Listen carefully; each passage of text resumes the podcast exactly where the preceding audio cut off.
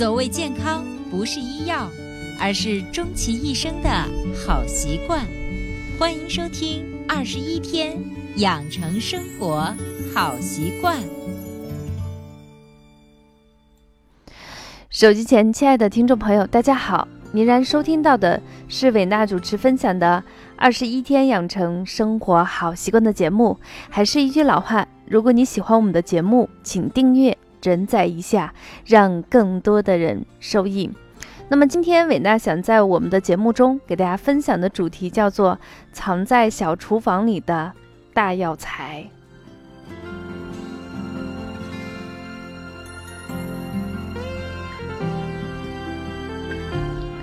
其实大家都知道，我们很多药材呢，它本身就是食物。呃，藏匿在我们厨房中，大家最为熟悉的，让你说出它具有一定的功效的一些食材，大家首先想到的是生姜、大葱、花椒、食盐等等。那么，因为我们中国的一些药材有一个特点，就叫做药食同源，就是有药物一定的功效，但是像食品一样安全。那么可以平时使用、日常饮用，也可以在救急的时候作为一个不时之需。那么，在我们古代的中有很多的民间验方，其实就是选用我们的食物。那么这些食物呢，其实在我们的生活中，它发挥着润物细无声的药材功效。那么既然这些东西大家都知道了，那么我们今天想给大家分享的是另外一个大家非常非常熟悉，但是呢又对它有一些很陌生的感觉。那么我们今天给大家推荐的这个厨房里头的大药材，就是我们入炊用的米，所以我们是用米作为一个主角儿，给大家推荐一个非常好的药粥。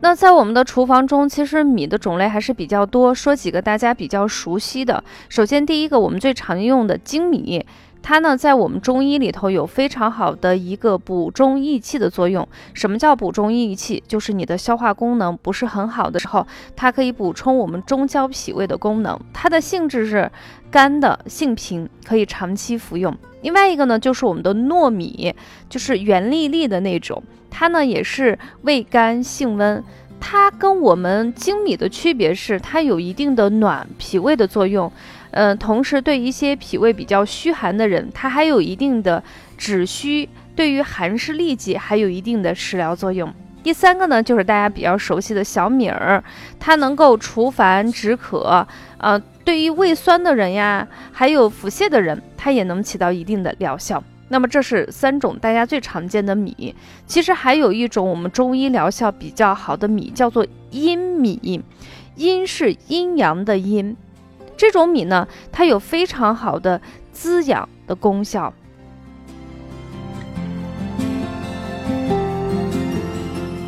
其实大家都知道，我们吃蔬菜呀，吃一些食物是越新鲜的越好，这样口感呀，包括功效呀是最全面的。但是当你在特殊时期的时候，比如说你在家里头久坐不怎么运动的时候，或者是你身体比较虚弱的时候，你吃一些高营养的物质，虽然物质很高营养，但是你自己的能力是不能够把它很好的进行吸收。那在这种情况下，我们适当的把我们常见的大米或者是我们的原米，就是我刚才说的糯米，把它通过中医炮制的方法，其实你听起来好像很难。其实中医的炮制就跟我们做饭一样，给它进行物质转化一下，它就能够产生新的一种营养成分，特别适合于脾胃比较虚弱、久坐久站。嗯，身体比较虚弱的人，那今天我们就是用我们大家在厨房里头最常见的米，把它制作成阴米，然后用这个阴米来制作成直接去熬粥，或者是添加其他的一些食材或药材，做成功能更好的一个药膳。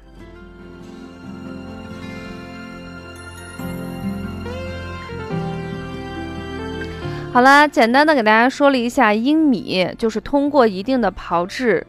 啊变成的一种米，用到的材料就是大家最熟悉的，呃，精米或者是糯米。你家里头有什么就用什么。它的功效是什么？它更好的吸收，更具有滋阴的效果。那下来我们就具体给大家说一下如何在家里头制作啊我们的粳米。首先第一个就是家里头你第一次做不太会。啊，在这种情况下，你就用二百五十克就可以了。呃，家里有糯米就用糯米，有精米就用精米。首先，第一个，把你的米洗干净以后，加上适当的水，给它泡发一晚上。第二天呢，就是把这个泡发好的米放在我们家里头蒸笼。现在家里的蒸笼那个蒸笼布用的比较少，有的是用那个竹篦子，有的是用布。啊，有的还是用厨房纸，厨房纸是不可以，一定是要那种耐高温的这种无纺布的那种布，或者是一些竹篦子啊，放上去，把我们的米呢，就是泡发好的米，给它平摊上去，然后上锅去蒸，大火呃烧开以后，蒸上二十到三十分钟，在中间的过程中，你害怕米比较干，你可以中途给上面。撒上一到两次的水，让这个米更多的去吸收这个水分，然后再利用热进行反复熏蒸。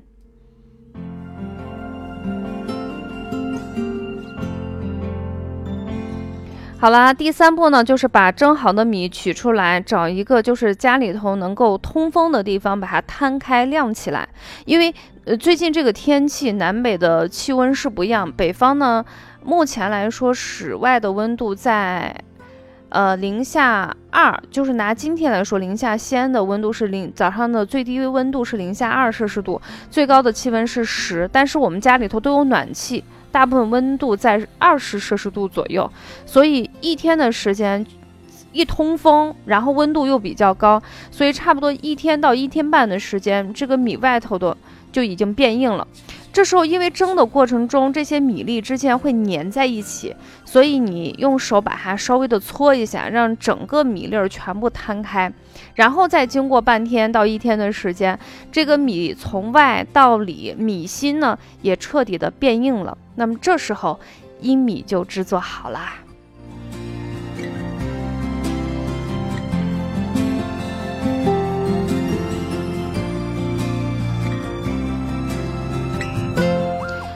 过这样的一个炮制的方法，就是制作的方法。我们的米本身呢，在中医的《黄帝内经》中有一句话，就这样说：五谷最为养。它不仅养我们的脾胃功能，它最主要是养我们的精气神。那么经过这样的制作变成的阴米，它的五谷为养的是没有改变的，但是它增强了一个功能，就是它更为滋阴。所以对一些脾胃不好的、吸收差的人，在这段时间去吃它。你会会发现更好吸收，不容易胀气。那么，嗯，大家在家里头已经待了一段时间，活动力度是相对有限的。在这种情况下，用它去做成粥去吃，你会发现消食的能力会比以前增强很多。当然，你也可以给适当里头加一些薏仁，特别是南方城市，最近可能有回南天了。那么加入炒好的薏仁，它的祛湿功效也会增强。那家里头如果有老人的话，我们还可以加一些核桃仁进去，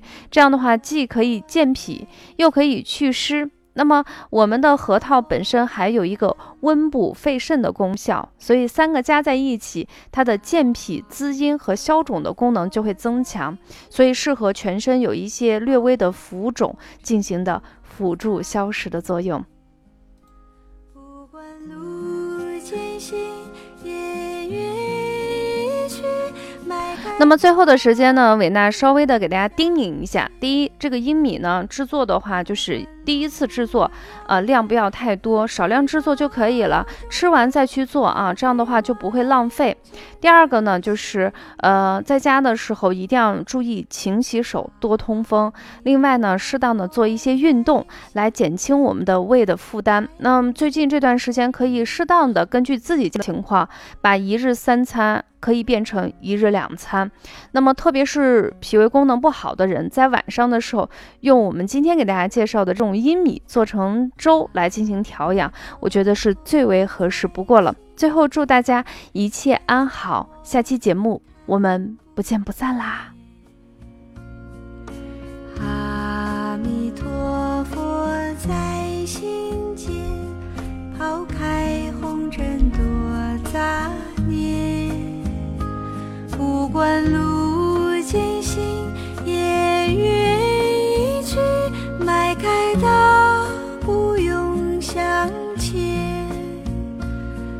不管路遥远还是到